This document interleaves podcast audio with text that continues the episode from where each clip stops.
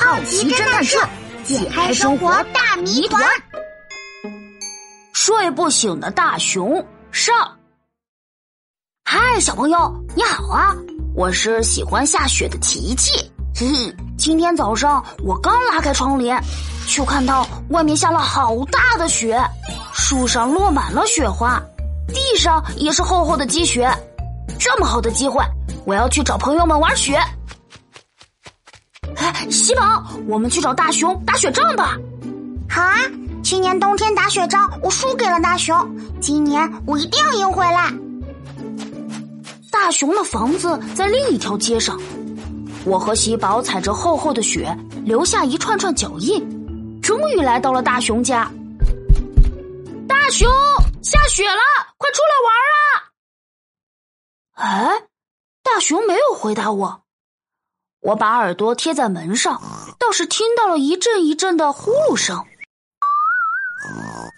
喜宝，大熊好像在睡觉。既然大熊还没睡醒，那我们下次再来找他玩吧。我和喜宝找到了咕噜，堆了漂亮的雪人，还一起打了雪仗，玩的特别开心。啊，要是大熊能和我们一起打雪仗就好了。这有什么难的？等过几天下雪了，我们再去找大熊玩呗。过了几天，又下雪了，这次的雪比上次的还大，外面白茫茫一片，整个世界都变成了白色。琪琪，我们去滑雪吧！好啊，把大熊也叫上吧，他最喜欢滑雪了。我和喜宝穿过长长的街道，又来到了大熊家。我敲了敲门。啊，门没锁。